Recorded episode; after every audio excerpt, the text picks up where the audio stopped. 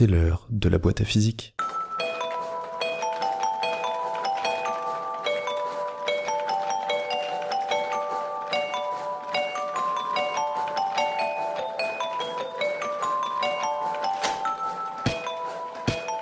Bonjour à tous et bienvenue dans cette nouvelle boîte à physique.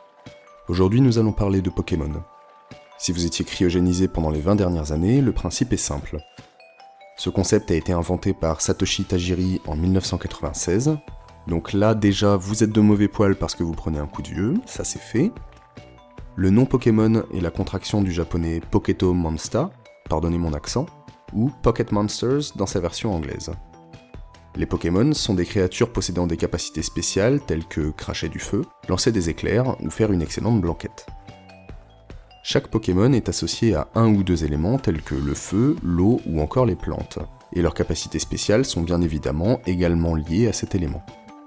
Les humains, en bons esclavagistes, on change pas une équipe qui fait match nul, hein, font s'affronter ces Pokémon façon combat de coq. Chaque Pokémon présentera des forces ou des faiblesses en fonction de l'élément de son adversaire. Par exemple, un Pokémon de type feu ne fera pas long feu devant un Pokémon de type eau, mais aura le dessus sur un Pokémon de type plante. Dans ce monde imaginaire, chaque ville possède un champion dressant des Pokémon d'un seul et unique élément, ce qui, soit dit en passant, est probablement la pire stratégie possible. Pour devenir maître Pokémon, les dresseurs doivent battre tous les champions. Dans le dessin animé, nous suivons le jeune Sacha. Celui-ci a reçu pour premier Pokémon Pikachu, Pokémon de type électrique. Après quelques épisodes, Sacha combat le premier champion, Pierre, qui ne dresse que des Pokémon de type Pierre.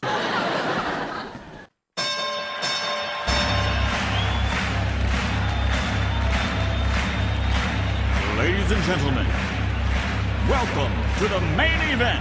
À ma gauche, Onyx, serpent de roche de 4 mètres de long, 2,5 tonnes à la pesée.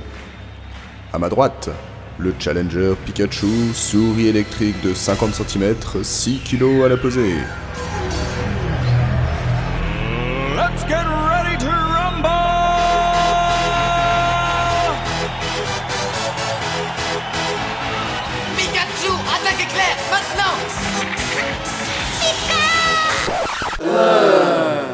Se fait ratatiner la tronche puisque bien évidemment, pauvre cloche de Sacha, la roche ne conduit pas l'électricité et les attaques de la souris sont inefficaces. Ils repartent alors tous les deux la queue entre les jambes. Après un long et difficile entraînement, impliquant quand même de brancher Pikachu directement sur une turbine et un alternateur pour l'entraîner à manipuler de grosses quantités d'électricité, parce que pourquoi ne pas les torturer en plus de les asservir au combat, hein? On n'est plus à ça près, les deux comparses reviennent affronter Pierre. Cette fois-ci, Pikachu lance des décharges électriques tellement importantes que les Pokémon de Pierre se mettent à conduire l'électricité et grillent comme votre gosse lorsqu'il a mis les doigts dans la prise. Sacha gagne le combat et repart sur les routes vers le prochain champion. Cet épisode de Pokémon pose deux questions. Les Pokémon de roche ne conduisent pas l'électricité. Alors pourquoi certains matériaux sont conducteurs et d'autres non? Deuxième question, si Pikachu lance des décharges suffisamment importantes, la roche non conductrice devient conductrice. Comment est-ce que ça c'est possible? Nous allons tenter d'y répondre dans cet épisode.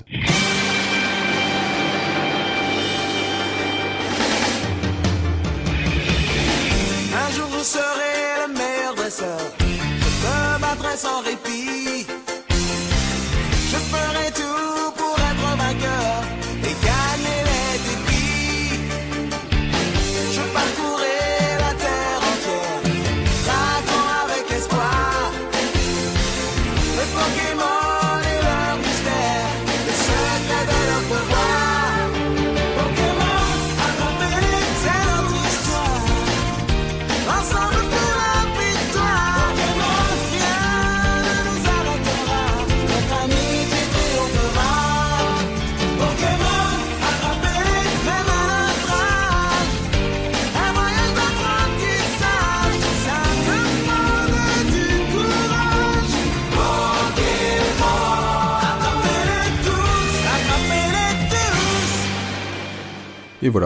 L'aurez dans la tête toute la journée, ne me remerciez pas, ça me fait plaisir.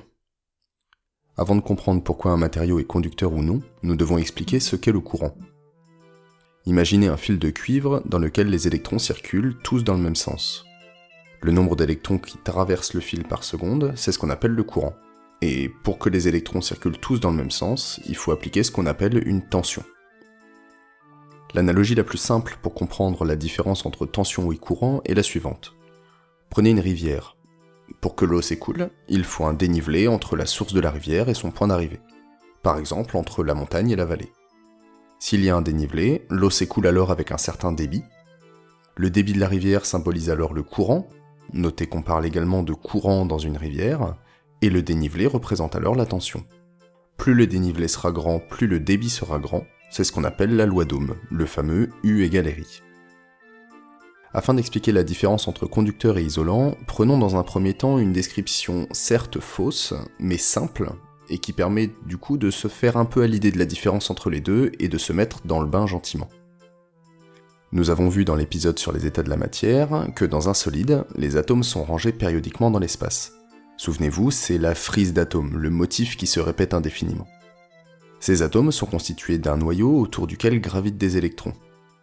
Tous les électrons ne sont pas situés à la même distance du noyau, et les électrons les plus éloignés, qu'on appelle également électrons de valence, sont moins accrochés au noyau que ceux qui en sont très proches. De même, tous les noyaux n'ont pas la même force pour attirer à eux les électrons. C'est ce qu'on appelle l'électronégativité plus un noyau est électronégatif, plus il est capable de garder proche de lui ses électrons. Prenons un matériau peu électronégatif. Ces électrons sont alors peu accrochés, et les plus éloignés vont pouvoir se balader dans le solide. Mettez plein de ces atomes les uns à côté des autres, et vous avez une assemblée d'électrons capables de se déplacer tous dans le même sens si on leur applique une tension. Et vous avez donc un matériau capable de conduire le courant, un matériau conducteur. Si à l'inverse le matériau est très électronégatif, les électrons restent accrochés à leur noyau et ils ne peuvent plus se balader. C'est un isolant. Si l'ampoule s'allume instantanément lorsque vous appuyez sur l'interrupteur, la vitesse de déplacement des électrons est pourtant très faible en réalité, environ 1 mm par seconde. En fait, ce n'est pas exactement le déplacement propre des électrons qui fait circuler le courant, mais l'onde qui se propage le long des électrons. Et cette onde-là, par contre, elle, elle se déplace à la vitesse de la lumière. L'image qu'on peut donner, c'est là là dans un stade, sauf qu'en plus de ça, les gens se déplacent tous dans le même sens. Vous voyez cette onde qui se propage le long des gens, ça c'est le courant électrique, et chaque humain qui avance individuellement, ça ce sont les électrons. Si on augmente la température, alors les électrons vont plus se déplacer, mais avec un mouvement plus désordonné. Ils vont commencer à se rentrer dedans et à rentrer dans les atomes qui constituent le solide. Tout ceci aura pour effet de diminuer leur capacité de mouvement d'ensemble, et donc diminuer le côté conducteur du matériau. Mais cette vision, je vous l'ai dit, est fausse. En effet, elle ne permet pas de rendre compte de certains comportements ou de décrire certains matériaux comme les semi-conducteurs, la dernière catégorie que nous allons découvrir aujourd'hui. Pour cela, il faut une description plus poussée, plus profonde, et en réalité, il faut aller voir du côté de la mécanique quantique. La mécanique quantique nous dit que lorsqu'on place un atome dans une boîte, son énergie ne peut prendre que certaines valeurs. Un peu comme un instrument de musique qui ne peut donner que certaines notes bien définies mais pas les notes intermédiaires. On dit que ces niveaux d'énergie sont quantifiés. Si dans cette boîte vous mettez un deuxième atome, a priori le second aura accès au même niveau d'énergie que le premier. En réalité, un des principes de la mécanique quantique dit que deux atomes ne peuvent pas avoir les mêmes niveaux d'énergie. C'est ce qu'on appelle le principe de Pauli. Les niveaux d'énergie des deux atomes vont donc légèrement changer. Un des atomes va légèrement augmenter ses niveaux d'énergie et un des atomes va légèrement diminuer ses niveaux d'énergie. Si vous ajoutez maintenant plein d'atomes dans cette boîte, une infinité à vrai dire, pour satisfaire au principe de Pauli, les atomes vont tous légèrement changer leur niveau d'énergie. Les niveaux accessibles sont donc maintenant des bandes d'énergie et non plus des étages uniques. Vous avez pris chaque étage individuel, vous les avez légèrement changés, il y en a plein, ils sont très proches, ça fait des bandes.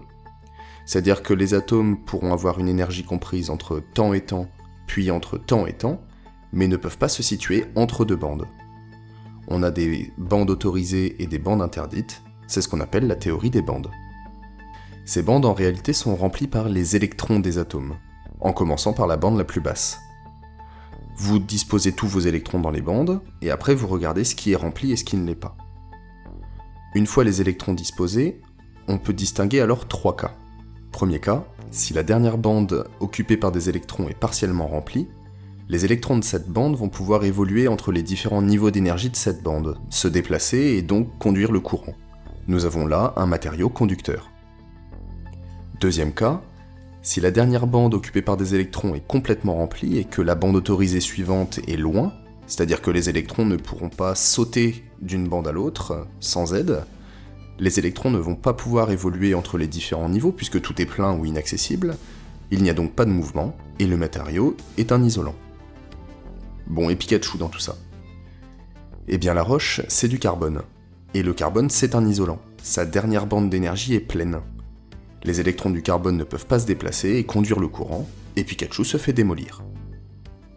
Par contre, lorsque Pikachu revient, il est capable de manipuler des quantités d'électricité considérables.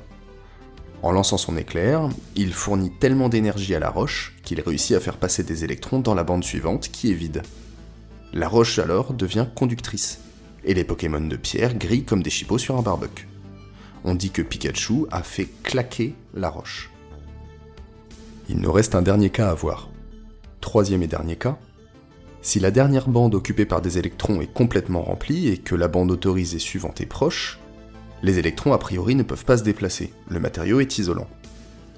Mais un tout petit apport d'énergie extérieure, comme de la chaleur ou de la lumière, peut les aider à passer d'une bande à l'autre.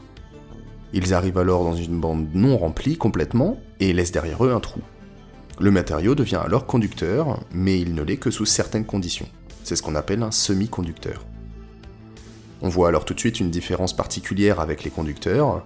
Pour un semi-conducteur, plus vous augmentez la température, plus vous faites passer des électrons dans la bande initialement vide, et donc plus vous augmentez la conductivité, à l'inverse des matériaux conducteurs. On peut favoriser la conduction des semi-conducteurs, les aider à conduire le courant. En remplaçant certains atomes de votre morceau de semi-conducteur par d'autres atomes au moment où vous le fabriquez, ceci crée des niveaux d'énergie possibles dans la bande interdite. Un peu comme un rocher au milieu de la rivière sur lequel vous pouvez sauter pour atteindre l'autre rive. On dit alors qu'on a dopé le semi-conducteur. Les semi-conducteurs sont aujourd'hui extrêmement utilisés en électronique. Par exemple, vous voyez que le semi-conducteur conduit le courant sous certaines conditions qu'on peut a priori contrôler on aide ou non les électrons à passer d'une bande à l'autre. Donc en fonction de ce que l'on veut, on a un interrupteur qui est ouvert ou fermé, 1 ou 0. Oui, on fait en fait ce qu'on appelle des bits informatiques. Ces interrupteurs ouverts ou fermés, au choix, sont ce qu'on appelle des transistors et sont présents dans 99% des circuits électroniques qui nous entourent, téléphones, ordinateurs, etc. Les semi-conducteurs peuvent également servir de capteurs, on a déjà parlé dans un épisode précédent de capteur dans l'épisode sur la température. Un capteur, c'est un outil qui nous permet de mesurer une grandeur physique. On voit ici par exemple que plus on fournit de l'énergie au semi-conducteur, plus on va faire passer d'électrons dans la bande partiellement remplie. Donc plus on va avoir d'électrons pour conduire le courant et plus le matériau va être conducteur. Donc si on mesure la conductivité d'un semi-conducteur, on peut remonter à la quantité d'énergie qu'on a fournie aux électrons au préalable. Si les électrons ont été excités par de la chaleur, mesurer la conductivité, c'est mesurer la température. On vient de faire un thermomètre. Si par contre les électrons ont été excités par de la lumière, mesurer la conductivité, cette fois-ci, c'est mesurer l'intensité lumineuse. On vient de faire un capteur d'intensité lumineuse, un luxmètre. Enfin, il existe une dernière classe de matériaux appelés les supraconducteurs et qui sont utilisés par exemple dans les IRM ou les accélérateurs de particules mais décrire leur fonctionnement prendra un peu de temps et des notions que nous n'avons pas encore introduites, ce sera donc pour un prochain épisode. Cet épisode est à présent terminé, merci de l'avoir écouté. Nous avons vu que le courant c'est une assemblée d'électrons qui se déplacent.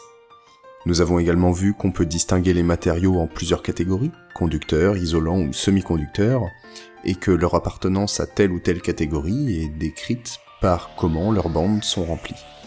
N'hésitez pas à partager cet épisode s'il vous a plu, à mettre des petites étoiles sur iTunes si la boîte à physique vous plaît et que vous souhaitez qu'elle soit plus connue. C'est en effet aujourd'hui une des principales façons de se faire connaître des podcastophiles.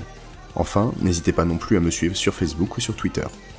Je vous dis à bientôt pour un prochain épisode. Kenavo.